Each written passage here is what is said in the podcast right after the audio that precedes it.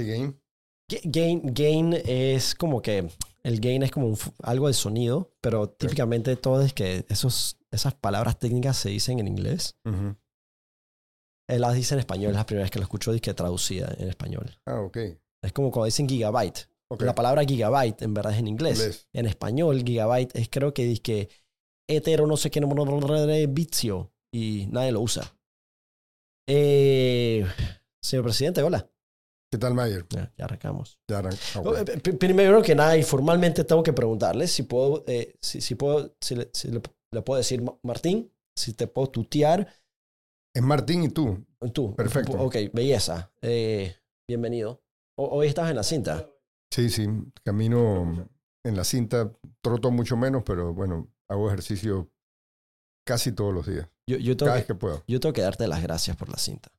Porque, y yo lo dije, yo, yo creo que uno de los proyectos más, eh, más impactantes para la ciudad de Panamá en los últimos 15, 20 años ha sido la cinta, y creo que toda la cinta, y todo inició eh, en tu gobierno. Esa cinta costera fue un desahogo realmente para lo que era ese, ese tranque. Pocos se recuerdan lo que era, algunos, muchos se van a recordar, pero ah, la, la juventud no sabe lo que era el tranque Sí. que se formaba a las 5 de la tarde. Especialmente, cu- ¿recuerdas cómo hacer? La gente no sabía dar la U. Da la vuelta a No. la, a la avenida Balboa. Un lío. No, pero además, claro, es que ya nadie recuerda que era, era, era la mitad lo que era. Eran dos vías hacia el otro lado y, y bueno, ganamos espacio para parque, para y ganamos y ganamos viabilidad, eh, vialidad para la ciudad. Pero Sí. fue, fue, fue un buen proyecto, la verdad. Le cambió la fisionomía al país, al creo que es parte de la imagen de, de Panamá nueva, del Panamá que empezó a, a modernizarse en esa época. Y, y además ha, terminado siendo un, un área de recreación para las familias panameñas. Los, los domingos yo paso por ahí antes del mercado del marisco. Sí, Eso está así. sí, sí, siempre está Y, muy, muy full de gente concurrido. y, y eso, a, a mi criterio, es quizás un poco. A mi criterio es un poco de lo que falta. En, en la, en, no solo en la ciudad, en, en todo el país. Porque yo creo que Panamá se ha desarrollado de forma muy comercial. O sea, si tú, como familia, la gente tiene que ir a un mall. Tiene que hacer una actividad en un área comercial para poder disfrutar en familia o simplemente pasar el rato. Y hoy en Mm. día con la cinta, incluso ahí se hace desde, eh, ¿cómo se llama? De que la de la cinta de los carnavales se hacen ahí. Sí, todo, sí. Se, todo se hace ahí. No, Fíjate, la cinta llegó a, a- a llenar un espacio que no había, Sí. un espacio que faltaba. Y hay que hacer más. O sea, la cinta debe ser como un proyecto constante de ir rellenando cada cierto periodo, un, ganando más espacio, más áreas de parque, más Sí. áreas de esparcimiento. Y así como la cinta debemos tener en otros lugares Sí. lo, mismo, ¿no? Hay, tenemos un parque en la parte norte de la ciudad que está empezando a retomarse, se quedó un tiempo medio abandonado, pero hacen falta áreas de recreación. En, y- en Panamá y todas las ciudades, o sea, no, no, no, hemos, no hemos crecido con una planificación real. El- Es que, Eh. es que Panamá, yo, yo creo que yo creo que todos podemos estar de acuerdo que Panamá realmente ha crecido de forma improvisada. que sabes que creció de, de manera, lo limitó al principio la existencia de la zona del canal.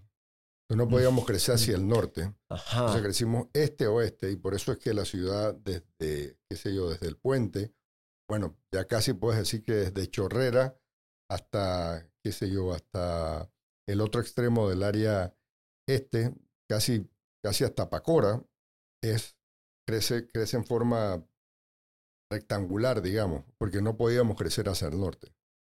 Y eso es lo que Wow. ha limitado eh, y bueno, causa todos estos tráficos y todos estos problemas que, que todavía tenemos para resolver. pues. Qué dato curioso. Yo no sabía que era. que nunca consideré el impacto de la presencia de los estadounidenses en Panamá como eh, una de las cosas más impactantes del desarrollo. Sí, de la sí, ciudad. Era, era, bueno, incluso ya nadie se recuerda cómo era la transísmica, pero la transísmica era igual, una callecita pachorrera, o sea, eran dos vías eh, y porque, bueno, el, el uso de las carreteras era más, al inicio más, más vinculadas al- a la defensa, al uso del canal que otra cosa.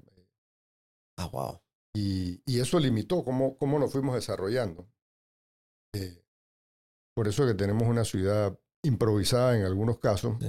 y otros en esta forma alargada. Ahora está creciendo hacia el otro lado, que, que es importante, Sí. hacia el norte. Sí. Y eventualmente hay que planificar porque entre Panamá y Colón son ciudades que van a estar bastante cerca. O sea, el desarrollo va hacia allá. Eh, igual, digo, cuando se resuelvan los temas del área oeste, para que la gente pueda llegar con más calma, yo creo que igual vamos a seguir Sí. recuperando espacios hacia allá. ¿no? Sí. Sí, yo creo que, mira, eh, pro- propio Javi, que conociste, que, que ha estado conmigo, es mi amigo y, y- y maneja todo lo que es podcast y producción. Javi, Javi, Javi pasa, yo creo que como un tercio de su vida, no, no durmiendo, sino en En tranque. el tranque. Yo creo que es, por ahí él vive, él vive allá en Chorrera, en Sí, West. es- es- Y es- eso es una, es una gran parte de la población que vive ese día a día, se ha acostumbrado.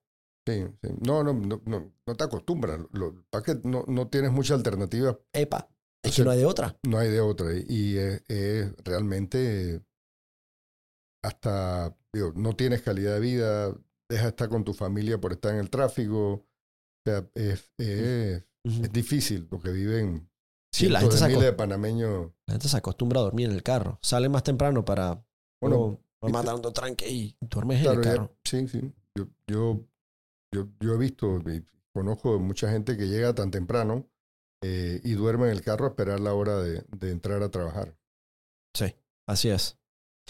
Em, Martín, yo tengo que decirte una cosa. From left field es la manera en que yo, yo, yo describo tu involucramiento en la contienda electoral 2024. O sea, el, el- lo más inesperado, a mi criterio, fue cuando tiraste your hat in the race.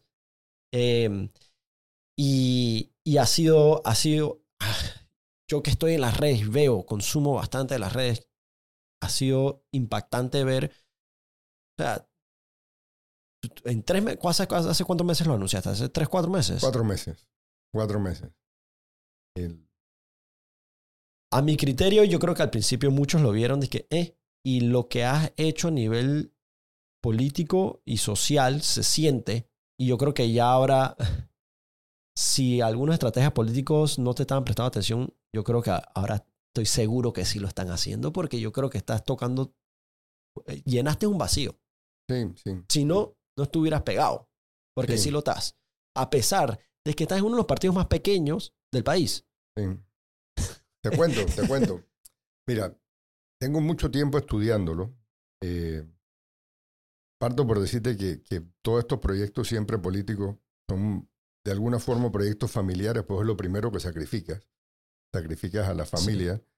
Y, a ver, yo, yo, yo he pasado, digamos que 15 años de mi vida vinculado, vinculado al tema político, con lo cual son 15 años que no he estado todo el tiempo presente bueno, cuando mis hijos, cuando llegué a la presidencia en el 2004, mis hijos estaban pequeñitos, ¿no? Y eso fueron cinco. eh, bueno, te- te- Wow. Una anécdota solo para que Wow. veas lo, lo, lo, lo, lo difícil que son estos proyectos políticos en la familia. Mi hijo chico me decía que él pensaba que Chitré estaba como cerca de Costa Rica, porque cuando íbamos a visitar a Chitré, en esa época estaban mis abuelos eh, vivos, eh, demorábamos ocho horas en llegar a Chitré. Él pensaba que eso quedaba lejísimo. Pues en esa época no había videogames como los que, hay hoy. Entonces tenía uno y el tipo se pasaba en, en la silla esa chiquita de un lado a otro, eh, demorándose todo el tiempo para llegar a Chitré. Entonces me decía, y yo pensaba que eso era casi como en Costa Rica. Después se dio cuenta ya más grande, decir, claro, yo iba parando de pueblo en pueblo, saludando gente, armando. Entonces, claro, para los hijos no es muy, muy amigable la política porque es como el, lo que te quitó la, la Sí. en muchas ocasiones la compartir con tus padres. Entonces, eh, pero bueno, es un proyecto familiar, lo consulté, lo vi en la realidad del país y lo consulté con la familia. Todos al final me dijeron, hey, te apoyamos, pero no era su... su si le hubiera dejado como... Si le dieras escoger, para escoger. No, lo- no, no Claro. hubiera escogido. Porque ya, Ya, ya- lo ya hicieron una vez, ya sacrificé. Y, y, y ya teníamos como un nivel de, de una rutina de vida con mis hijos. Estábamos aprovechando un poco el anonimato, digamos, Sí, fuera del, del, del, del ojo público, el spotlight este que siempre la política te da. Pero, pero bueno, eh, después de conversar, vamos, te apoyo. Y, ahí pues me, lancé con, con mucho más, eh, con muchas más ganas que de posibilidades en ese momento. Más ganas que posibilidades. Qué interesante eso. Sí, Porque, porque, porque la forma no era lo importante, era el fondo. Es el fondo. Y eso es lo que, lo, lo, que está pendiente en el país. O sea, el país lo, lo importante es llegar al fondo y no quedarnos en la forma. El país tiene años de estarse debatiendo en forma y no fondo. y, y, yo creo que es, es, el momento de recuperar eso. Recuperar fondo es resolver los problemas en la raíz, no quedando analizando y viendo los síntomas. Bueno, el problema, qué sé yo, salud, como, como un ejemplo. Hay un tema de un enfoque de raíz que es, nos hemos concentrado en la parte curativa, que son los hospitales. Entonces la discusión es la hospitalaria, si se construye, no se construye, si se... No, no. El tema es que nos olvidamos de la parte preventiva, de la salud. Y eso lo que es, cuando ya la gente llega al hospital es que lo preventivo falló. Claro. Entonces, como un fracaso del sistema de salubridad, de salud, cuando ya la gente tiene que ir a un hospital. El hecho es cómo prevemos, podemos prevenir que las personas no se enfermen, cómo cambiamos la cultura alimentaria, prácticas, entonces, ese, ese, ese enfoque es el fondo del tema de salud que no se ha visto. Entonces, quedamos discutiendo sobre hospitales, camas, costos, pero no, no, o sea, muchas de estas enfermedades que están sufriendo montones de panameños y panameñas se pudieran haber evitado si nos concentramos en la salud preventiva. Eso es lo que debe ser parte del debate hacia los próximos años de hey, cómo mejoramos la calidad, la atención, cómo hacemos que la salud sea un derecho que es realmente un derecho donde, donde funcione bien. E, esa palabra, salud, esa, esa, eh, salud y derecho, salud como derecho es, para mí es inconcebible porque yo creo que uno de los privilegios más grandes de la vida es tener salud. Y lo digo privilegio porque en Panamá la salud no se siente como un derecho. Porque enfermarse es una de las cosas más caras del mundo de este país. Mira, tanto así que alguien, la diferencia entre una familia que está luchando para sacar a sus hijos adelante, que hacen el sacrificio de llevarlo a una escuela privada, de educarlo, eh, si alguien se enferma en esa familia con una enfermedad grave, hey, se fregó, tienes que sacar a tus hijos a escuela pública, tienes que dejar de pagar hipoteca. La gente sobrevive, la gente realmente sobrevive con mucho sacrificio y cualquier movimiento que le pueda cambiar su presupuesto y su lo que tenía planificado te altera de manera negativa en muchos casos y muy triste. O sea, no, no, no debiera hacer eso. Claro, ¿y por qué la gente tiene que hacer este sacrificio? Porque el sistema público no funciona. O sea, las escuelas del sistema público no funcionan como, como, como debieran funcionar. Y en sistema de salud, el que, el que tiene acceso a, a la parte privada tiene acceso a un mejor sistema de salud que el sistema público. Entonces, ese derecho es el que tenemos que devolverle a los panameños. Y eso es sentarnos de nuevo a, a rediseñar el país. O sea, no. A ver, si echo un poco más atrás, el país ha crecido muy desigual. O sea, no todo el mundo tiene las oportunidades que como panameños debieran tener, porque por de los derechos de lo que estábamos hablando. Y, y esa desigualdad al punto que Panamá es uno de los países más desiguales de América Latina y está entre los países más desiguales del mundo. No debe ser, porque sí hemos tenido oportunidades y recursos, pero no bien invertidos en los temas que le pudieron haber cambiado la vida a los panameños. El otro día hablando con, con alguien me decía, todo lo que se podía solucionar con plata, Panamá empezó a resolverlo. Todo lo que requiere de un rediseño, entre otras cosas, de ponerse de acuerdo los panameños, eso falta. Si no resolvemos eso, el país no va a seguir avanzando. ¿Cómo qué? Como, bueno, si quieres, seguimos con salud. Este tema de cómo reenfocamos y priorizamos la salud para que sea preventiva, la salud que pueda estar en las comunidades, que le llegue a la gente a su casa, que le enseñes unos nuevos hábitos de alimentos, que estés mm, preocupado por mm. la parte ambiental, que estés preocupado por el tema de los desechos sólidos, todo esto que viene eh, relacionado, no se ha tenido una discusión. es más fácil construir un hospital que dedicarte a convencer a las personas que hey, se necesitan nuevos hábitos de alimentación, la dieta es diferente, eh, cómo detectamos a tiempo temprano a alguien que tiene eh, qué sé yo, proclividad a sufrir más adelante de, eh, de Colesterol, de o- colesterol sí. o azúcar. Sí. Entonces, todo ese tema es un enfoque distinto. Ahí requiere, y tenemos que ponernos de acuerdo, Claro. gobiernos locales, ministerios de Claro. salud, Es, doctores. es un cambio cultural. claro. Ah, eso es un tema. Y eso es lo que no se resuelve. O sea, eso Sí. se pospone porque es más fácil decir, hey, vamos a construir mil camas o falta. Lo físico es lo más fácil. No es lo más fácil, pero No. es lo que más rápido puedes abordar. Lo que requiere ponerse de acuerdo es lo que demora. O sea, Pero, pero es que también siento que ese, ese es el caso con la educación, porque siento que eh, yo creo que hay un, hay un sentir, o, o se puede concebir de la idea de que eh, todo gobierno quiere mostrar medallitas de, mira, yo hice, y es mucho más fácil mostrar un hospital construido eh, que una cultura cambiada a favor de la salud, del mejoramiento eh, de la salud, porque hay cambios que demoran más de un quinquenio. sí, sí. Y O sea, educación la- que educa- mencionaste, Esa, eso es una generación. O sea, claro. Esa es una generación. Pero eso es lo que nos hace falta. O sea, estamos en la etapa que para recuperar tiempo, confianza, oportunidades y realmente para, para recuperar esperanza, que es lo que mucha gente ha perdido, tenemos que abordar eso. O sea, no, no, y hay que abordarlo casi simultáneo, pues, porque cinco años no son mucho cuando te toca arreglar temas como seguro social, la parte de pensiones, la parte de atención, cómo establecer ese nuevo sistema eh, de salud que contemple las necesidades de todos los panameños. No puede ser que en un hospital tengamos salas operaciones que no se usen, pero no tienen, no tienen a los especialistas. Eh, entonces, todo ese tema requiere de una nueva reingeniería, de sentarse, de explicar.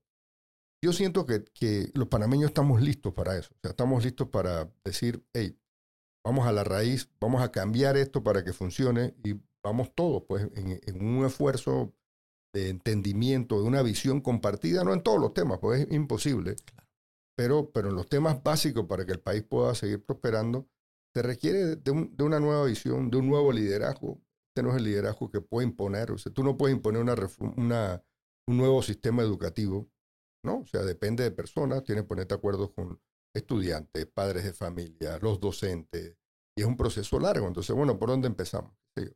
Vemos, empezamos por la manera que nuestros, eh, nuestros profesores se están educando y los que están en el sistema, cómo le damos la herramienta para que puedan cumplir eh, esa, esa destreza que se requiere para enseñar en los nuevos tiempos. O sea, hay montones de cosas Epa. que cambiaron. O sea, y eso, Sí. eso toma tiempo, es un trabajo que no se ve. Claro, todo el mundo estamos preocupado por mostrar obras. Epa. Lo, lo, lo, lo que mencionaste es como, sí, sí, yo quiero mostrar la medallita, pues aquí está tal obra, hice tal carretera, que son necesarias, no, no, no lo dudo, pues. Pero también es necesario atender los problemas de que no se ven, o sea, los problemas que requieren otra capacidad de entendimiento entre los panameños para lograrlo. Siento que estamos en ese punto, o sea, tenemos un país desigual, de gente frustrada, de gente que ha perdido la esperanza, pero que están deseosas de que esto cambie, cambie para bien y que cambie como una realidad, o sea, no, no como una promesa más que uno hace durante la campaña electoral. Sí, me mencionaste una cosa que a mí me, que, que, que me resonó porque lo mencionaba hace poco, que en Panamá hemos dejado de ser optimistas del futuro. Siento yo, a nivel colectivo, la sociedad no se siente entusiasmada por Panamá como marca, como empresa, como lo que, la mejor de la región, aunque sea una vista miope. Eh, era, un- era, érase una vez en donde el panameño en verdad se sentía que iba creciendo, el país iba mejorando. Y hoy en día yo personalmente, yo, a mí me falta eso. Yo care- carezco de, de esa, ese optimismo, ese entusiasmo de promover a Panamá. Yo veo hoy en día El Salvador con un liderazgo nuevo, cambiado. Yo veo, los veo con ojo de envidia de la buena, ¿no? ¿Tú crees que Panamá, tú crees que Panamá puede recuperar un optimismo Sí, sí. colectivo? Sí, mira, a ver, los panameños nos sentimos orgullosos del país. Lo que, lo que frustra, lo que dificulta que eso se refleje en, en el- un sentimiento de orgullo nacional es que o sea, no- las cosas no funcionan, no están funcionando bien. y de alguna forma muchas personas se sienten abandonados. O sea, cuando...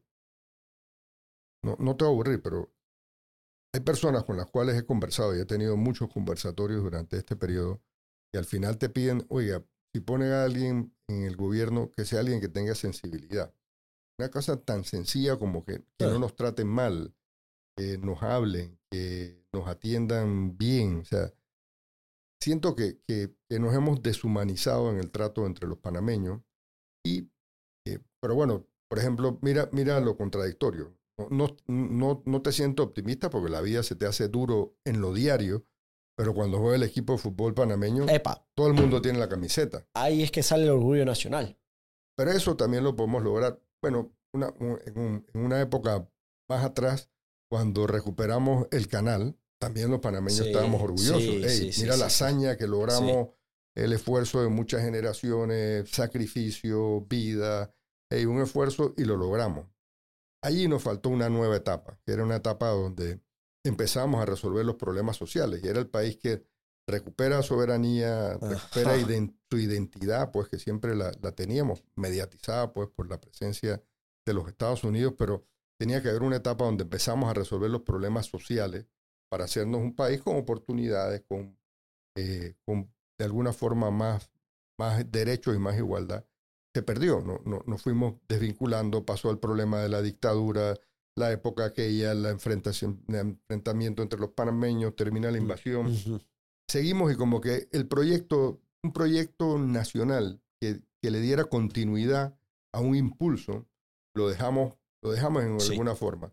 Y luego nos quedamos mirando solamente cemento. O sea, el progreso del país no era, no era solo cemento, o sea, es una parte, está bien, pero si, si tú vives cerca de la ciudad y no tienes agua, si tú vives cerca de la ciudad y tiene un sistema de transporte deficiente, tiene, vives eh, y, no tienes buena educación y no puedes entrar. O sea, claro, la realidad te hace, no te puede hacer sentir orgulloso de un país que no ha generado esas oportunidades teniendo muchos recursos. Y no es un tema solo de plata. O sea, te doy un ejemplo. Cuando nosotros empezamos una red social que era identificar a las personas que necesitaban recursos, que se llamamos la red de oportunidades, que todavía existe el programa. Identificamos 89 mil eh, familias, personas que tenían nombre, apellido y que tenían necesidades, cada una particular para resolver. No era suficiente en esa época, el presupuesto era mucho más pequeño, pero eran, empezamos con 35 balboas, después lo subimos a 50. Y pero eso tenía que venir acompañado con una corresponsabilidad de la familia. O sea, estabas obligado a que tus hijos fueran a la escuela, que fueras a los programas de salud, de vacunación, que las personas te atendieran. Causó una demanda en el sistema de educación y de salud, perfecto, pero tenía que venir un, un periodo de acompañamiento. No solo que te dieran el recurso para que efectivamente pudieras vivir con dignidad y tener con qué alimentarte, pero si los padres no sabían leer y escribir, tenían que aprender a leer y escribir. Eso ah. tenía que garantizarlo el Estado. Si los jóvenes les faltaban cuatro años para educarse, hey, vamos a meterle los cuatro años más de estudio. Si tenías una persona con discapacidad en la casa y necesitaba eh, algo para su movilidad, tenías que dárselo. O sea, ese acompañamiento faltó.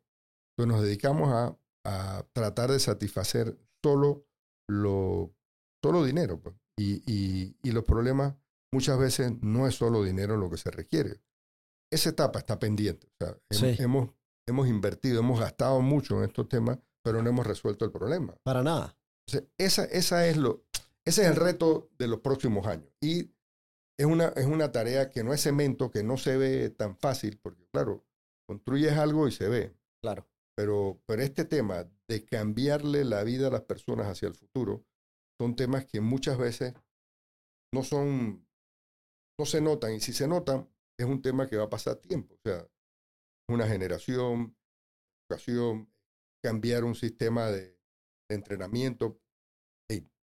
tú, tú que estás vinculado a la juventud, la cantidad de jóvenes que te dicen, hey, esto no es fair, o sea, no, no, no es justo de que yo aplico por una vez y no me la dan, pero los que tienen influencia sí se la dan y, yo me capacito, hace un esfuerzo para educarme y no encuentro un empleo.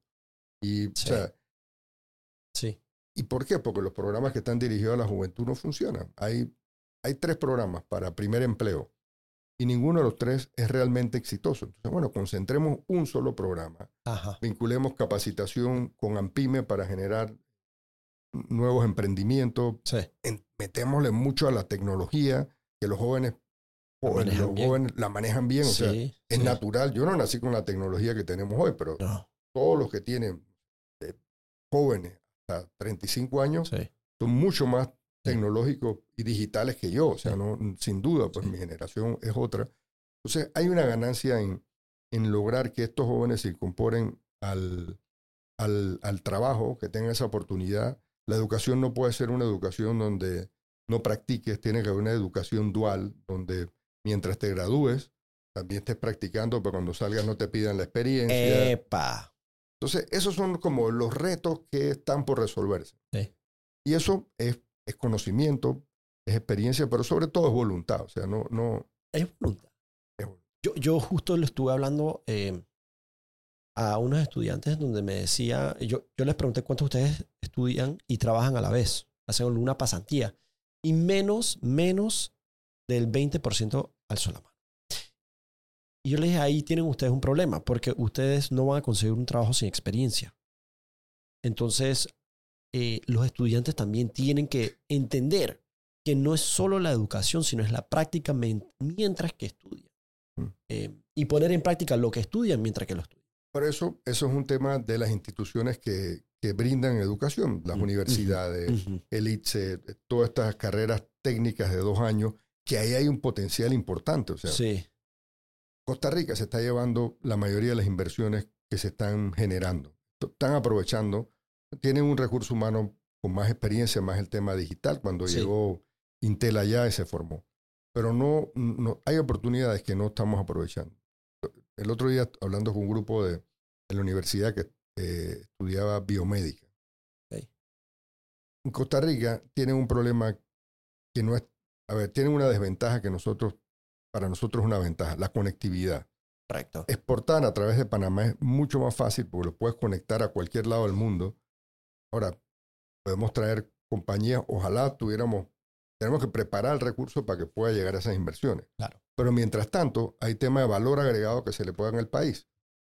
Parte de estos equipos y todo lo que se está desarrollando en Costa Rica, si se termina en Panamá y de aquí lo exportas, ya lo están haciendo, pero se está haciendo como emprendimientos individuales de compañías que están descubriendo este nicho.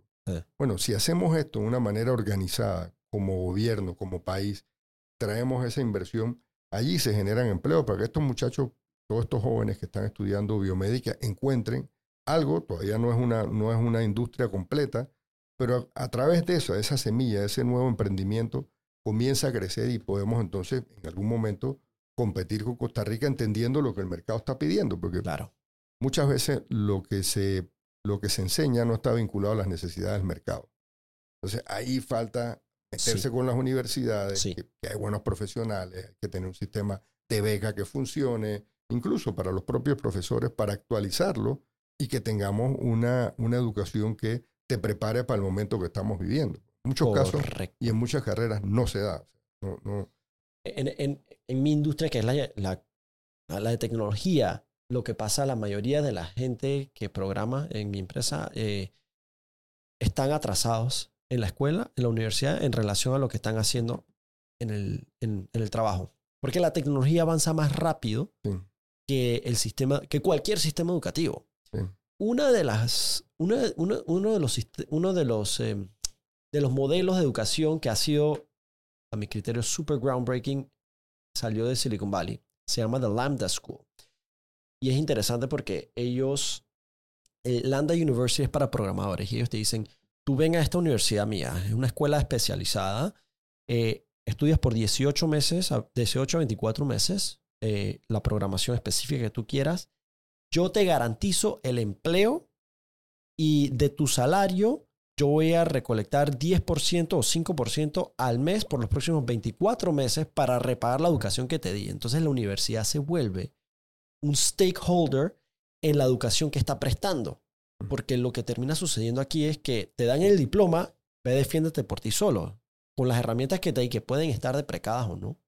y lo que ellos están garantizando es que los intereses de el educador, la empresa y el educado, el estudiante, están alineados.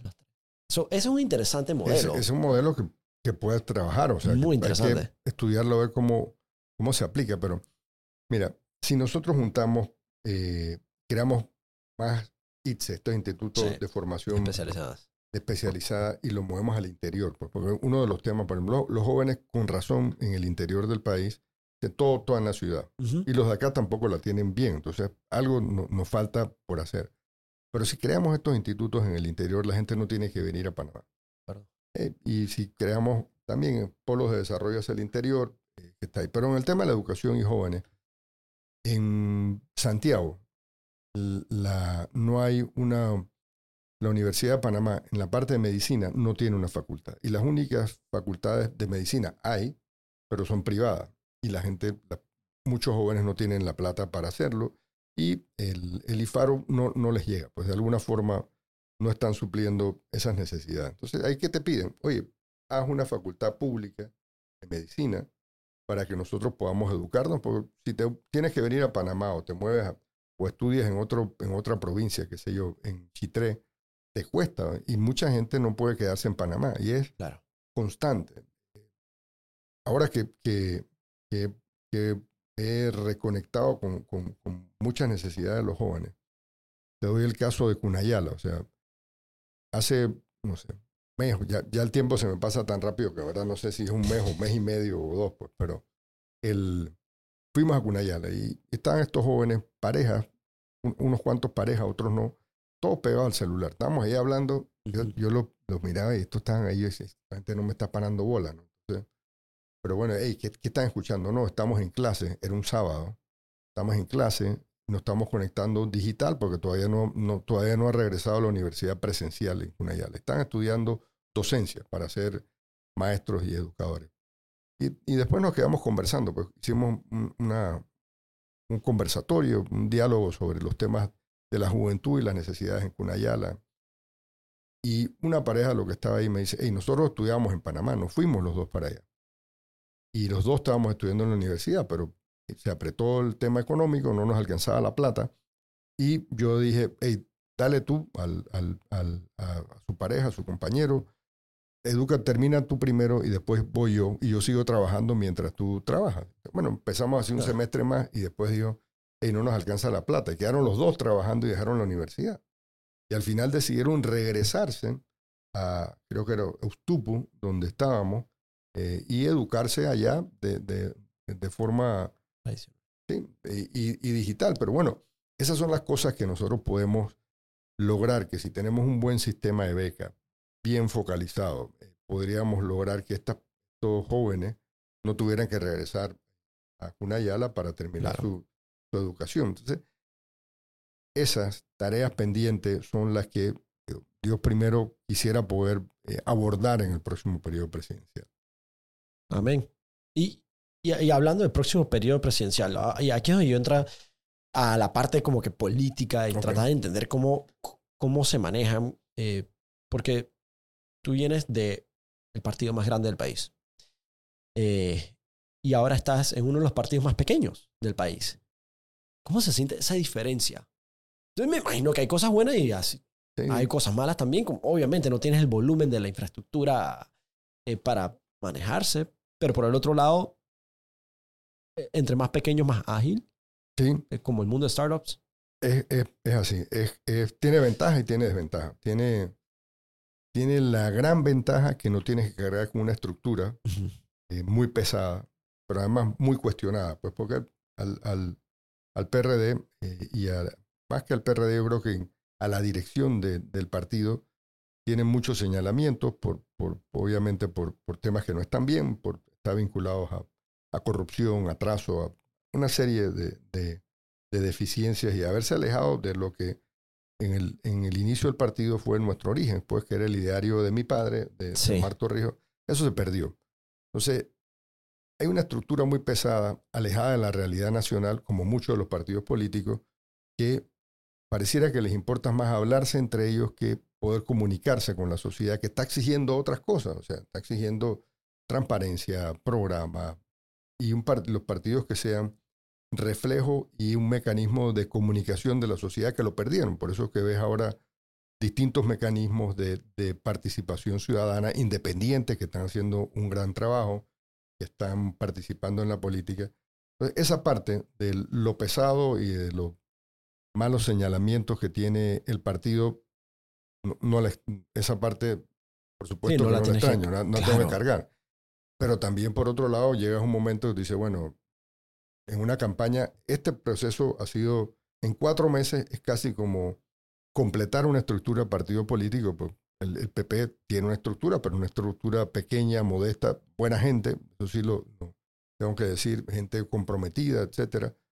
Y entonces tienes que hacer en paralelo promover tu candidatura, armar una organización, eh, armar un programa de gobierno, sumar personas. Entonces, como han sido cuatro meses que uno dice que, hey, wow, de verdad que... Sí, toca hacer más de lo que...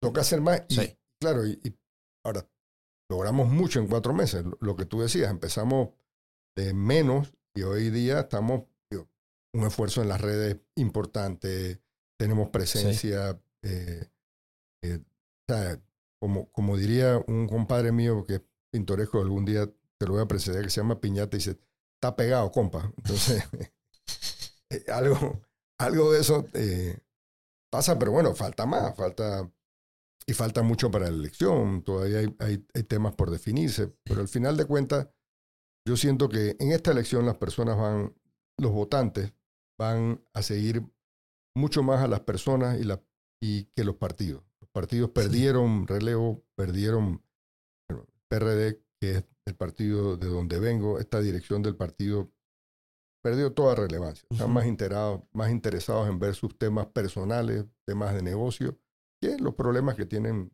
el resto de los panameños. Pero esa, esa falta de, de ese lack of touch, ese como que desconecte entre eh, el partido oficialista y las bases, no es algo que le pasa, es algo particular o es algo estructural que le pasa a todos, porque a mi percepción es siempre lo que pasa. Yo creo que muchos compartieron la idea de que cuando entran en gobierno se, se desconectan. Y no sé si es la embriaguez del poder o, o simplemente están manejando tantos temas a la vez que no se dan abasto. Pero ese desconecte, la pregunta es, ¿es estructural o es motivo de simplemente eh, omisión?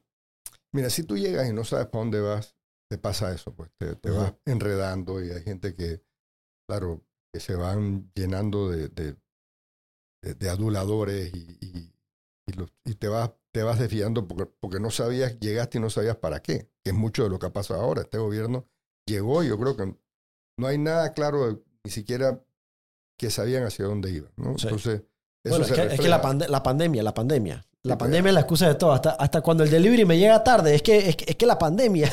No, ya, ya pasó, pues, o sea, sí, sí, sí, fue un momento duro, pero ya, ya, ya, lo pasamos y hay cosas, lecciones importantes. Pero el, el, si sabes a dónde vas, y también depende de qué estilo de gobierno tengas. O sea, para mí, parte de la herencia de mi padre eh, es un estilo de gobierno muy cercano a la gente. Obviamente, en esa época eran menos panameños, pero eso de, de la participación ciudadana, que, que es el término de hoy, a mí se me hace muy fácil. O sea, yo, yo nunca perdí, creo que no perdí eh, brújula, porque siempre tuve en contacto con mucha gente. Yo recorrí el país varias veces con el tema de descentralización eh, y haciendo discusiones en las comunidades a ver dónde invertíamos la plata. Eso te mantenía cercano con los pies en la tierra y te permitía estar, saber más que algunos ministros de su propia cartera. Porque teníamos una red de personas que tenían acceso a decirte lo que estaba pasando eh, y, y, eso, eso, se perdió, o sea, eso, no se da. Entonces, ese, esos mecanismos de participación ciudadana son mecanismos necesarios para recuperar confianza. O sea, que la gente te puede cuestionar. La gente te. Porque efectivamente hay gente que llega y te dice que todo está bien eh, y, y, no está bien. Pues si, estaría bien. Tú fuiste presidente. ¿Cómo? Tú sabes cómo, cómo el yes man se forma.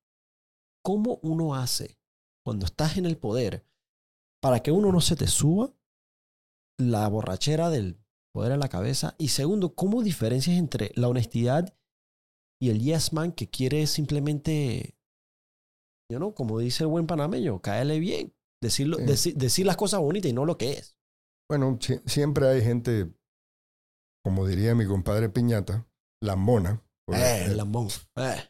Pero, pero ahí no está. O sea, el, el, si uno entiende para qué uno se lanza a la política, uno está claro que no es para adulación. Y, y yo ya, ya he tenido la oportunidad de, de ser presidente. No voy a regresar para estar rodeado de, de yes man, de gente que te esté diciendo que todo está bien. Hey, yo vengo a tratar de resolver los temas que no se han visto. Ese es mi compromiso. O sea, no, no, si no fuera este, me hubiera quedado en mi casa disfrutando de la compañía de mi familia, Sí. de mis hijos, haciendo Sí. los temas que, Sí.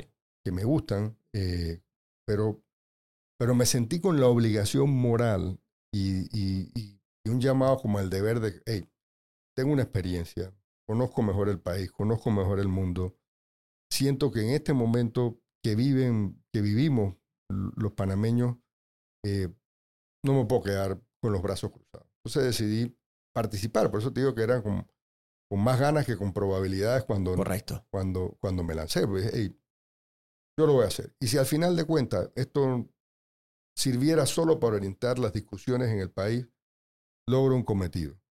Y, pero bueno, yo, yo, yo cumplo ahora este mes 60 años, pero a mis 60 años yo quiero acostarme y decir, hey, en el momento que el país necesitó de la participación de todos, pues no, no, no pretendo ser Salvador, porque no existe un Salvador en, eh, que resuelva todos los problemas del país, pero eh, yo me voy a acostar tranquilo.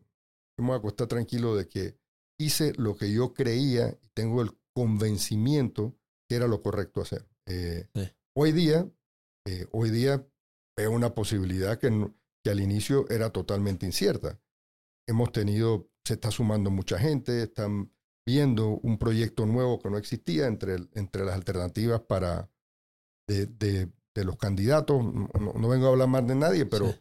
pero ah, existía un vacío de, de alguien que pudiera decir las cosas como Sí. yo las veo, no, no necesariamente son que sea que el dueño de la verdad, pero ya a esta altura del campeonato yo no voy a adorar la píldora. O sea, si las cosas están mal, están mal. Si hay corrupción, hay corrupción. Se están rebuscando, se están rebuscando. Eh, ahora, vamos a pararlo, pues, o sea, no es mencionarlo para que después no cambie. No, no, o sea, si, si, si esta oportunidad me la da el pueblo panameño, si, si Dios me lo permite, es para hacer algo que cambie la realidad del país. O sea, hay, hay una oportunidad que tenemos todos y yo no la quiero desaprovechar. O sea, yo, yo voy a poner todo lo que sé, toda mi voluntad eh, y voy a poner y atraer a los mejores panameños para que volvamos nuevamente a que hagamos un país que resuelva sus problemas, que devuelva esperanza, pero además el país donde nos podamos sentir orgullosos, lo que hablábamos, ¿no? Eh, Sí. Que tengamos el orgullo de los panameños de que, hey, logramos, pasamos un nuevo, una nueva etapa, esta etapa es mejor, esta es la etapa donde podemos vivir sin influencia, donde el juega vivo no se premia, donde el juega vivo no es la ruta corta para el éxito. Esas cosas y esos valores, esos principios que, Sí. que se han perdido, pues, pero no solo en el gobierno, o sea, como sociedad. sociedad, Sí. o sea, como sociedad estamos, hey, estamos en una situación difícil, o sea, estamos, el otro día hablando con, con, con, con un amigo que es pastor evangélico, me dice, hey, hay una especie de bancarrota moral Epa. a la que estamos enfrentando. Entonces él me decía, ah, tuvimos una, una conversación sobre lo que había que hacer y entonces él me decía, a mí me preocupa esto, o sea, me preocupa que las personas no se han dado cuenta cómo nos hemos ido desviando de un método de vida con moral y con principios, porque el juega vivo acortó todo, las distancias para las personas. Entonces él me, me, me, me resaltaba mucho de, hey, lo que nunca se te puede olvidar son valores y principios. Y eso tienes Sí. que meterlo en la campaña. eh, y te dije, hey, por eso te digo que tener esta oportunidad, pues, y la, y la voy a trabajar con, con entusiasmo, con ganas, con, con ilusión de, de poder transformar el país.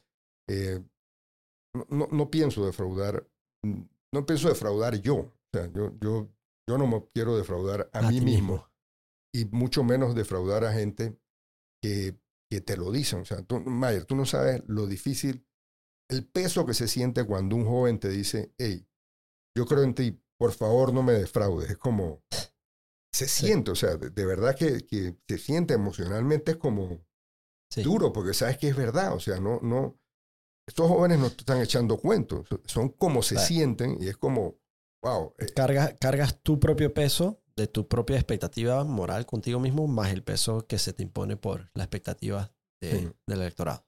Y, y, y, y, como te digo, sí se siente, yo lo siento. hablaste de la bancarrota moral y el juega vivo a nivel social. Yo estoy, estoy totalmente de acuerdo. Y tú sabes, algo me pasó ayer. Yo estoy manejando. Y es que nada más en, en eh, estando en un carro en Panamá te das cuenta que es la falta de cultura o la cultura panameña del juega vivo. Ayer yo estoy manejando y un carro se va por el hombro, rebasa y se me mete, tira el carro enfrente mío. Yo reconocí el carro. Y yo llamo a la persona por celular. Hey, ¿cómo está? yo, tú sabes que me acabas de recortar. Hey, Mayer, qué pena, disculpa, que no sé qué yo. El problema no es que lo hayas hecho. El problema es que nada más pides disculpas y te da pena porque pues. te agarré porque, porque te conozco. Entonces, siento que eso se conecta también mucho en las redes, en donde la gente, eh, cuando está ofuscada por un papel ahumado, un vidrio, un timón o unas teclas, la gente, la cultura es, la gente, you know, como que pierde la pena. Y, y en las redes se ve, en, las redes hay gente que, que, está, que dice cosas que si te ven a la cara, no, te, no te dirían. no te dirían. Sí, sí, digo, todos hemos vivido esa parte, que es la parte mala de las redes, pero, pero bueno, tiene, tiene otra cosa buena. Pero es cierto, lo que tú dices es que hay, hay sanciones que no tienen que ver con ley, son sanciones morales. Pues, mm. Estoy seguro que esta persona que la llamaste, lo hiciste que no, se sintió bien, o sea, él, él, al final, y eso no está pasando, o sea, todos, todo, de alguna forma u otra justificamos el juega vivo con lograr un propósito. Y el juega vivo se ha convertido en parte el salario de mucha gente, funcionarios. es verdad. Bueno, ¿cómo hacemos para que las cosas funcionen? O sea, que para moverte un papel no te pidan plata. Ahora, eso también tiene que ver con el ejemplo, porque si desde la cabeza tú dices, hey, estos tipos han llegado aquí, se están repartiendo la licitación. entonces todo el mundo se siente como, hey, yo también, pues. O sea, y eso es lo donde creo que, ejemplo, certeza de que efectivamente las cosas caminen bien, o sea, que, que caminen bien, pero que hay un sistema de justicia que sin influencia política funcione. Que sancione y que se dedique a mantenernos a todos en línea con nuevas reglas. Estas son las nuevas reglas del juego. El que le infringe la paga. Pero, pero bueno, que funcione el sistema de justicia y que funcionemos todos como, hey, estas son las nuevas reglas del juego que nos hemos impuesto como sociedad para poder avanzar en una nueva etapa. Yo siento, creo que eso es viable y posible. No, no, no lo veo como algo que no podemos lograr los panameños. No está fácil, no, no, no Como dices, esos cambios culturales son más difíciles que eh, infraestructura o cemento. Fácil. ¿Cómo te, cómo tú corriste en la campaña, eso fue 2004? 2004. ¿Cómo sientes el efecto de redes en esta campaña versus en tu experiencia anterior? ¿Cómo te ha cambiado? Ah, no, es, es, es, otra, es otro, otro mundo. O sea, el, cuando yo, cuando yo salí, en el 2009, están empezando muchas de estas redes. Sí. Y hoy día todo es transparente. O sea, hoy día cualquiera te toma una foto y, y, la sigue. O sea, nadie puede decir es que, no, yo no fui. O sea, Exacto. estabas en lo, que quiera. Pues a mí que me, que me decían el muñeco que pasea porque me gustaba, eh, eh, a juicio de este, de este señor, me gustaba andar viajando. Entonces tú podías te decía el muñeco que pasea. Yo no estaba ni políticamente consciente en ese entonces. Entonces, el, o sea, eh, de un viaje a otro, hoy día nadie puede pensar que puede ser un viaje secreto. no existe. No hay manera. Mejor es la, para eso mejor es la transparencia, pero hoy día, o sea, hay redes, cualquiera te toma una foto, te filma, te habla, eh, tiene la manera de expresarse. Es un buen instrumento, pues puede ser un instrumento de participación ciudadana, de conocer quejas de, de, las comunidades. O sea, si lo organizamos bien, debe ser un instrumento bueno para gobernar. Eh, con independencia de la parte esta, pues, de, la, de los que se sienten poderosos en el anonimato. Eh, eso, eso digo, viene con, con, con, las oportunidades que ofrecen, ofrecen las redes, pero pero cambió. O sea, no, en ese tiempo no, no, ni cerca de inteligencia artificial. No. Eh, ha cambiado, ha, ha, cambiado. Y también hay, hay, hay jóvenes que, que, que tienen un nivel de conciencia superior, digamos, más acorde a su tiempo. O sea, cuando yo estaba creciendo, nadie se preocupaba por el medio ambiente.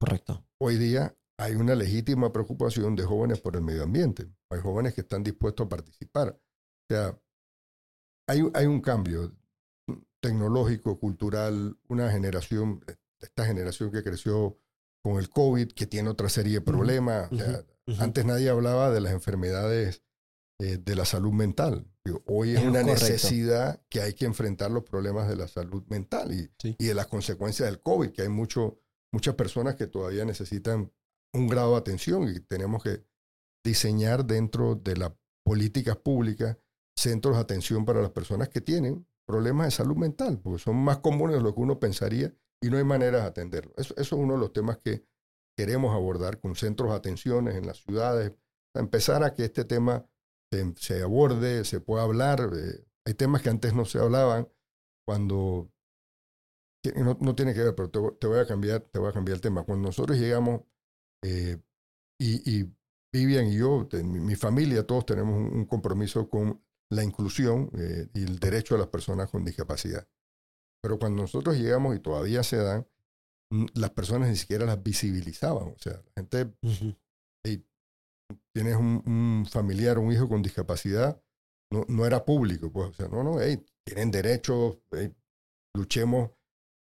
Esa, ese, ese ejemplo, ahora tenemos otros derechos que hay que seguir peleando. Todavía hay un tema de las personas con discapacidad que hay que atender, pero Sí. todo este tema del cambio climático, todo, todo, todo este tema de garantizarle las libertades a los ciudadanos, eh, son, son nuevos retos de una generación que tiene una conciencia distinta y que yo, yo no creo que es que lo- los viejos decimos de que no, no, es que antes era mejor. No, no, no, antes no era mejor, o sea, antes era distinto.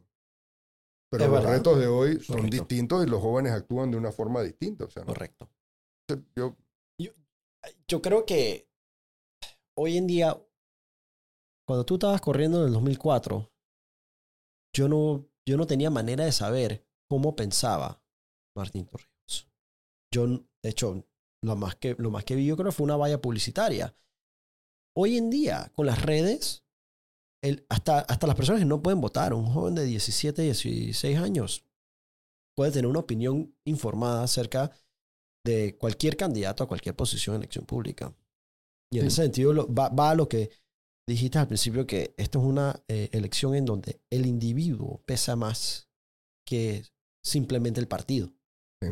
es, cambió esa cultura de que hey, yo nací de, qué sé yo, de cualquier partido y los hijos van y siguen. No, no, o sea, ya hay gente inscrita en los partidos políticos que no va a votar por el partido Así político. es O sea, te- correcto. Te, lo digo, Es correcto. en mi caso, conozco muchísimas personas que, que están en el PRD que no van a votar por el PRD, que van a votar por mí dentro de otros Sí. partidos políticos, porque al final de cuentas eh, se sobrepasaron las estructuras de los partidos políticos, quedaron, quedaron en el pasado, y sobre todo porque, porque la dirigencia, te hablo en particular en el caso del PRD, para no meterme con otros partidos, se alejó, perdieron el rol de un partido político en una sociedad distinta, donde la gente quiere participar. Mira, esto es casi como regresar a, no sé, a la Grecia originaria, donde la gente se paraba y quería hablar ellos mismos, ¿no? O sea, que hablaban en las plazas, etcétera. Bueno, ahora tal vez las redes son los que reemplazan esa oportunidad que la gente pueda, pueda hablar, pero, pero nadie te confía de que, bueno, yo escogí a, a mi diputado, que están todos cuestionados, a mi diputado para que opine por mí, ¿no? La gente quiere Mm, opinar, o sea, sí, ¿no? es correcto. Pero además, si tú escuchas a tu diputado totalmente desvinculado de los problemas nacionales y, y vinculados a temas que no tienen nada que ver con la política y más vinculados a negocios personales que otra cosa, todavía peor. O sea, ahondas Sí, más no en este divorcio entre política y sociedad. Sí. By the way, paréntesis, aquí, como te dije, aquí no hay formato, yo no viene con ningún, y, y no hay ni siquiera un hard cut. So, el momento de tú digas, Mayer, tengo que ir a almorzar, tengo que ir para adelante, tú nada más me avisas, ¿viste? Yo no sé ni cuánto tiempo llevamos. Javi, ¿cuánto va? ¿Justo una hora? Ah, ok, nos quedan dos, relax. Em, eh, all right, so, all right, so tema, tema aparte. Eh, Panamá. Eh, a nivel, una de las cosas que Panamá, una de las bendiciones de Panamá es que no, técnicamente no tiene enemigos a sus fronteras. Entonces eso significa que a nivel cultural como que el país se enfoca realmente en pelearse entre sí porque no hay un enemigo en las fronteras. Entonces, eh, con eso dicho, eh, ¿cómo Panamá, crees que Panamá hoy en día lidera a nivel Centroamérica y el Caribe? no, no, hemos perdido. Teníamos una tradición de, de ser un, puente en, en, en, conflictos regionales. Eso se perdió.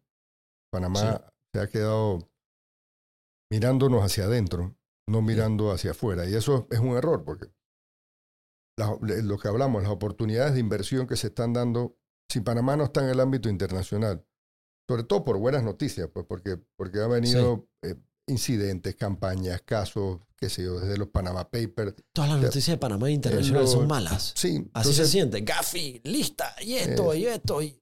Entonces tenemos que, tenemos que volver a insertarnos en el, en el ámbito internacional y yo, ya dirán los, los, los, los, que me conocieron como el muñeco de pasea, viste, ya va de moda, está viajando todos los días. Pero no, pero es, que hay que meter a Panamá en, nuevamente en el mapa internacional por buenas cosas. O sea, hay que traer inversión y las inversiones tienen que ir a buscar, o sea, activamente. Hoy día ese tema de las oportunidades de, del nearshoring, pues del problema este de, con la pandemia, que ahora la gente quiere tener la fábrica más cerca del mercado. Nosotros tenemos un tratado de libre comercio con los Estados Unidos, lo cual nos hace atractivo si tuviéramos la capacidad de atraer las inversiones y generar el recurso humano que se requiere. Ahora, eso nos obliga a repensar las políticas eh, con las cuales atraemos inversiones. No puede ser que que sea, o sea, si competimos entre los países que estamos buscando inversión, a ver quién cobra menos impuestos. Battle to the bottom. Estamos jodidos. Entonces, ¿dónde debe ser? Por ejemplo, yo, yo pensaría que las inversiones que vengan, decirle, espérate, no, si no tengo el recurso humano, veamos cómo lo resolvemos en una, una, escala temporal mientras yo formo el recurso humano y nosotros, como Estado, para que tú te, para que inviertas en Panamá, te pagamos por la formación de estas personas el tiempo que demore. Y eso, eso sí va a atraer gente, porque bueno, le ahorraste tiempo, le ahorraste dinero a la compañía. No, no, no en impuestos, eh, porque bueno, si les va bien, yo, yo creo que tiene que aportar. O sea, no, no, es, no es un race to the bottom como, como dijiste. Entonces, ahí es donde tenemos que tener ese enfoque de oportunidades, flexibilidad para aprovecharlas y no quedarnos atrás, porque si no, y, y, eso tiene que ver incluso en, esa personalidad internacional que te permite identificar inversiones también te da un poder político. O sea, te, pongo un, ejemplo. Cuando, cuando estábamos en, el gobierno, mi administración, se dio un empate entre Estados Unidos y, perdón, entre Guatemala y Venezuela por un puesto en el Consejo de Seguridad de Naciones Unidas. Y no, se, se trabó. Había un puesto para América Latina. Venezuela en esa época estaba Chávez, estaba promocionándose por todo el mundo. Se trabó porque Guatemala salió y, bueno, la parte esta geopolítica, Estados Unidos detrás de Guatemala. Al final se trancó y los dos dijeron, ¿sabes qué? Desistimos por Panamá. Para, eso no era porque Panamá tiene el canal, era porque visto. teníamos una relación que la gente se sentía, hey, Panamá juega un papel dentro del ámbito de política internacional en lo cual todos podían sentirse que ahí había certeza a una posición, este era un país que tenía su propia característica en política internacional. Ahora, eso te daba también un, puesto dentro de la geopolítica mundial, o sea, nosotros eh, nos respetaban eh, porque, porque éramos un país que podíamos hablar con distintos signos ideológicos, de izquierda, de derecha, teníamos buena relación con los Estados Unidos. O sea, este, un presidente hoy tiene que entender que tan importante es lo local como lo internacional. Concuerdo. Porque no hay manera de no poder viajar y sobre todo no hay manera de no pensar de que nuestra economía relacionada con eh, las oportunidades de mercado de los Estados Unidos, hey, ahí hay que concentrarnos, hay una, una, buena parte. No es lo único. Tenemos una relación con China hoy que, por ejemplo, nos permitiría ver qué producto podemos exportar, cómo traemos inversión de China, Sí. a, a Panamá. Entonces, claro, esa parte geopolítica no se ve, lo que tú decías, como eh, hay, hay- hay países que viven amenazados a diario. Panamá no, pero Panamá Sí. tendría, por el contrario, eh, hay nuevos temas como el tema migratorio y, y- y- y temas ambientales, etcétera. Pero, pero esa posición geográfica y una política activa en lo internacional representa un posicionamiento positivo para inversiones, para generación de empleo y para que Panamá cambie su imagen de estar todo el tiempo cuestionada sobre distintos actos, Sí. pero que nos vinculan a, a- a temas que no están bien, pues corrupción, lavado, lo que sea. No- va a entrar en lo justo o lo Sí. injusto, Sí. pero bueno, esa imagen hay que cambiarla. Hay que cambiarla. Y eso, eso se logra no solo estando aquí, atendiendo los Hay temas que- internacionales. Y no es que llegó el muñeco que pasea de vuelta, pues, pero... No, pero, pero aquí en Panamá, siempre que, Colo- que Amazon se va a Costa Rica o que Google abrió oficinas en Colombia, nos da celos claro. y nos frustramos y, y entonces nos quedamos que ¿por qué Panamá no? Pues porque Panamá no corteja. Cuando en la pandemia Tesla estaba haciendo ventiladores. Agarraron todos sus ingenieros y dijeron, vamos a hacer ventiladores de UCI porque no hay suficientes en el mundo. Eh, Fue entonces que Panamá comenzó y el gobierno comenzó a hablar la Tesla. Y adivina quién fueron los primeros que atendieron. Atendieron a Colombia, atendieron a Costa Rica, atendieron al resto. Pero Panamá quedó último porque no lo comenzó a cortejar hasta que lo Sí. necesitaba. hay que tener un ojo con lo que pasa en el mundo y sobre todo lo que pasa en nuestra región. O sea, ahí nosotros tenemos un papel que jugar para inversión, para relación, para hacer puentes. O sea, esto mismo que nos ha pasado, y lo describiste bien, ¿no? nosotros tenemos muchísimos años perdidos peleándonos entre nosotros mismos. Sí. Entonces, Sí. eh, yo, yo, yo siento que hay gente que, que gana manteniéndonos distraídos en peleas estériles. Yo creo que lo- los que están sufriendo los problemas no ganan, pero es una manera de distraer la opinión pública. Y, digo, y eso ahí, no, no voy a entrar a señalamientos específicos, pero ese tiempo perdido es el que hay que recuperar. Está, está buena pelea. O sea, aquí que funcione l- Sí. lo- lo- lo- la institucionalidad, eh, que funcione la justicia, pero que funcione. un- Muchas veces dan ganas de decir, hey, no se requieren de tantas cosas nuevas. Lo que se requiere es que exista la voluntad para que lo que tenemos funcione. Eh, porque Sí. esta semana que tenía una entrevista dice, bueno, dígame algo revolucionario para el sistema agropecuario. Digo, bueno, no, por dentro está, dije, bueno, ¿será que ofrezco una gallina con dos pechugas? O sea, no, no, eso está difícil. O sea, lo que hay es que, que lo que se requiere de financiamiento, tecnología, eh, capacitación, que funcione. Sí, o sea, no sí. hay, no hay, claro, no hay sí que hay nueva la rueda, hay que ponerla a sea, andar. nadie llega con algo, o sea, digo, se pueden llegar con cuentos, pero a la hora de la verdad, o sea, plantear que este país va a florecer lleno de infraestructura, no es que no se requiere y que no se vaya a hacer, pero hey, miremos cómo están las finanzas públicas, miremos el nivel Mucha de la deuda, veamos cómo, cómo podemos garantizar de que, de que mantengamos nue- nuestro, nuestro grado de inversión y cómo repercute eso al país. Son, son temas técnicos, pues yo, yo, yo estudié economía y, y me tocó una, una etapa donde nos tocó ordenar las finanzas públicas para que el país pudiera crecer. O sea, todo, Sí. todo es como una secuencia de eventos. O sea, si, si, si en mi gobierno no hubiéramos podido eh, o no hubiéramos arreglado las finanzas públicas, no hubiéramos arreglado el problema del seguro social, no vendrían las épocas de abundancia que se vivieron después. Después. Pero eso fue Sí. una consecuencia de, de unas tareas que se iban cumpliendo. Y cuando llegó la época de la abundancia, la oportunidad no solo era por un tema de infraestructura, era para las personas, o sea, para el recurso humano, para la gente, para que mejorara su calidad de vida y para que pudieran potenciar, valerse por sí mismos. Esa oportunidad no se dio.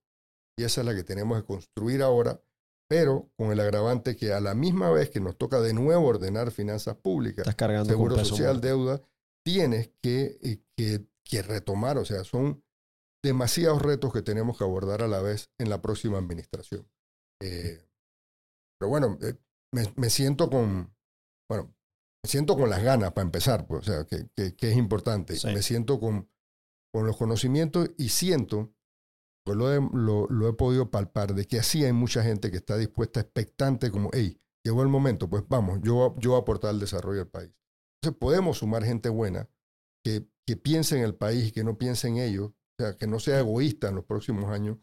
Y eso es lo que hará la diferencia para que tus hijos, mis nietos, o sea, para que el- los panameños de hoy mejoren su calidad de vida. No puede ser a la gente que le vas a resolver el tema dentro de 10 años. Si hoy estás pasando ese trabajo, hay que buscar cosas de corto plazo y también hay que trabajar en el largo plazo. Todo esto en paralelo es lo que tenemos que hacer en el próximo periodo. Yo tengo una pregunta en mí, y honestamente hablando. Y- en- la, la historia de Martín con el PP me recuerda mucho a Bukele con su partido, porque Bukele agarró un partido pequeño y, y le dio una nueva vida.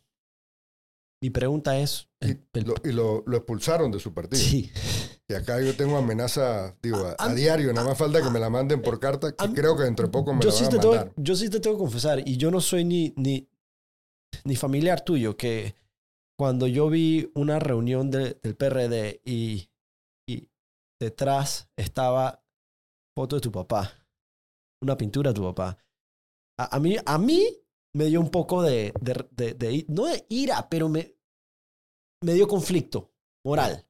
No me puedo imaginar lo que se debe sentir para ti tener, tener que estar en otro partido.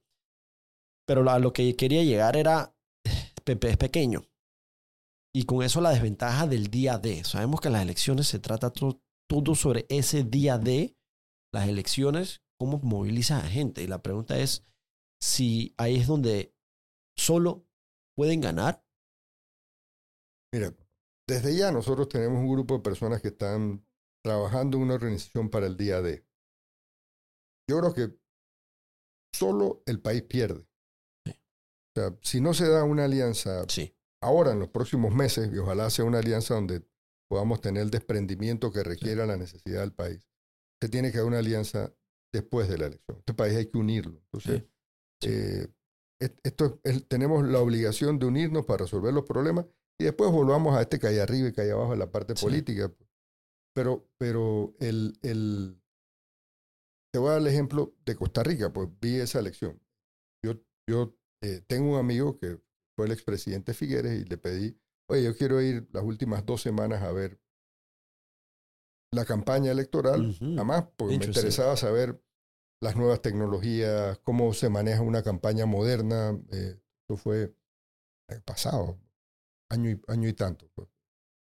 Sí, yo, yo creo que ya el, el- el presidente electo eh, tiene, tiene que cumplir un año. Pero bueno, yo fui a, vi al proceso electoral, acompañarlo, ver, reencontrarme con las nuevas tecnologías, los nuevos métodos de política, etcétera.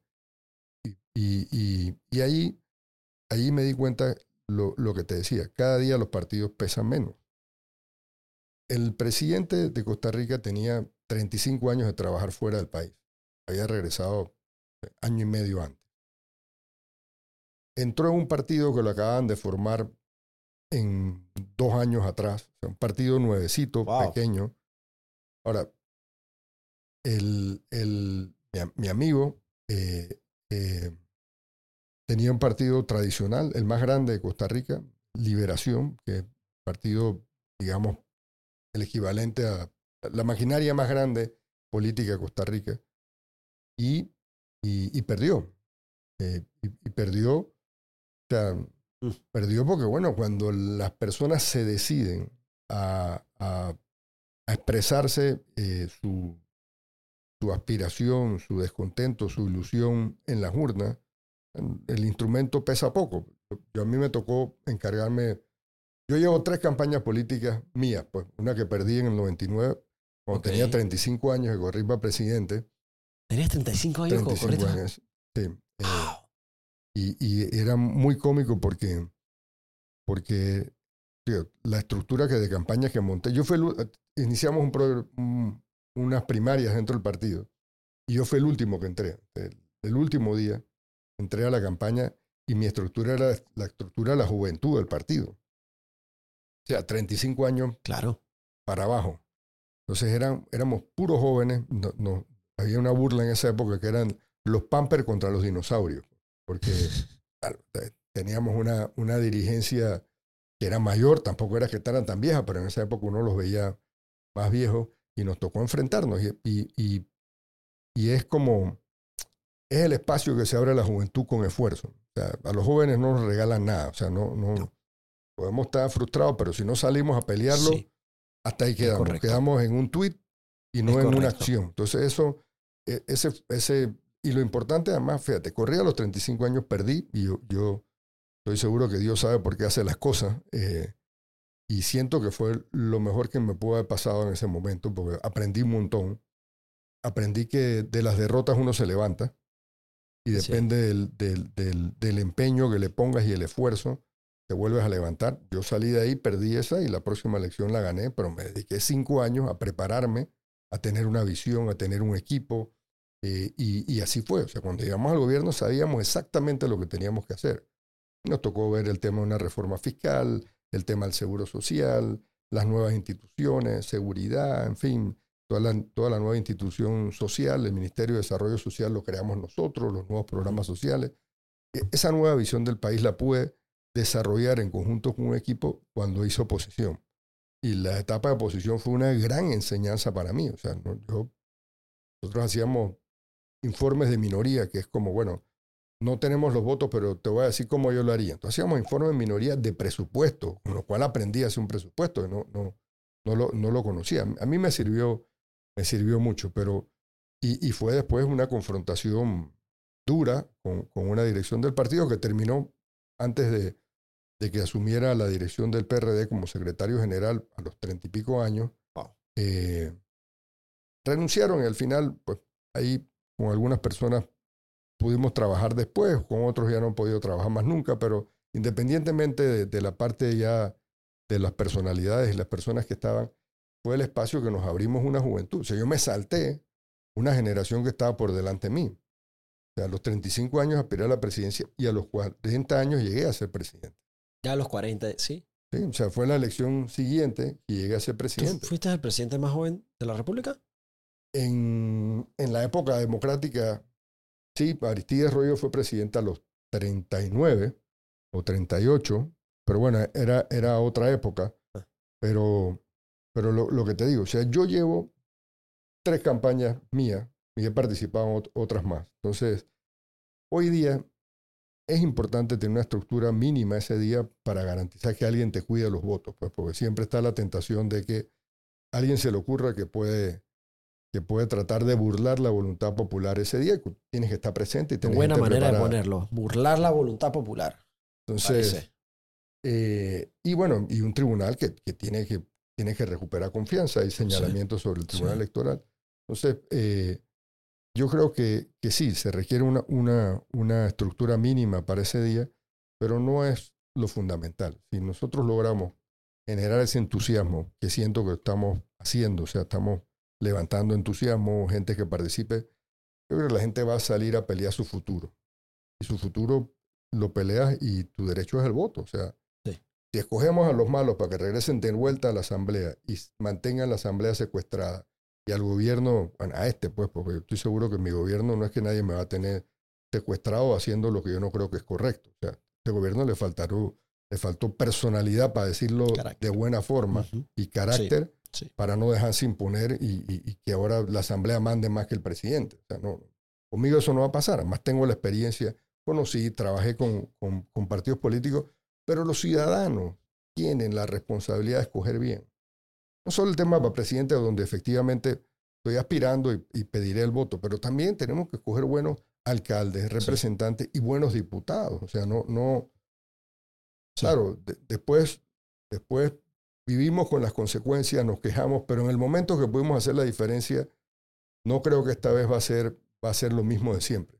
yo, yo estoy seguro que la gente va a entender que el clientelismo no te resuelve el problema, que la gente quiere vivir con dignidad, que he encontrado eso. Muchísimos panameños con ganas de vivir con dignidad, valerse por sí mismos. Y es importante que ese voto se haga valer. O sea, ese día tú escojas pensando en que, hey, son cinco años, es la definición del país que corrige, que enrumba, que desarrolla todas las posibilidades que tenemos, o nos quedamos estancados como estamos. Quedarse estancados como estamos es un país donde difícilmente va a ser gobernable. Porque esta frustración No. que hoy ves se va a tornar en otra cosa. Entonces, bueno, ese es, eh, esa es la disyuntiva que tenemos en esta De- de- elección. Después de los cierres del año pasado, yo, yo, ahí es donde yo realmente me preocupé. Personalmente, como, como panameño, y no, no me preocupé por mi bienestar, me preocupé, me preocupé por el rumbo del país. Yo dije, este país en verdad no aguanta un quinquenio más de improvisación. Y el próximo presidente, sea quien sea, o encarrila este país, o se puede fácilmente, como está la ola en toda la región, se puede subir un izquierdismo en este país que populismo que termines arrasando con el modus operandi y lo lleva a otro extremo. Pero eh, puede subir un populismo de derecha, un populismo de izquierda. O sea, pero puede Sí. subir algo que al final no logre que el país pierda la oportunidad de, que, no, que no se desborde socialmente el país. Yo creo que eso es importante Sí. y eso, eso está en juego en esta elección. Sí. Mayer, yo puedo hablar como tres horas más, Ah, pero ah.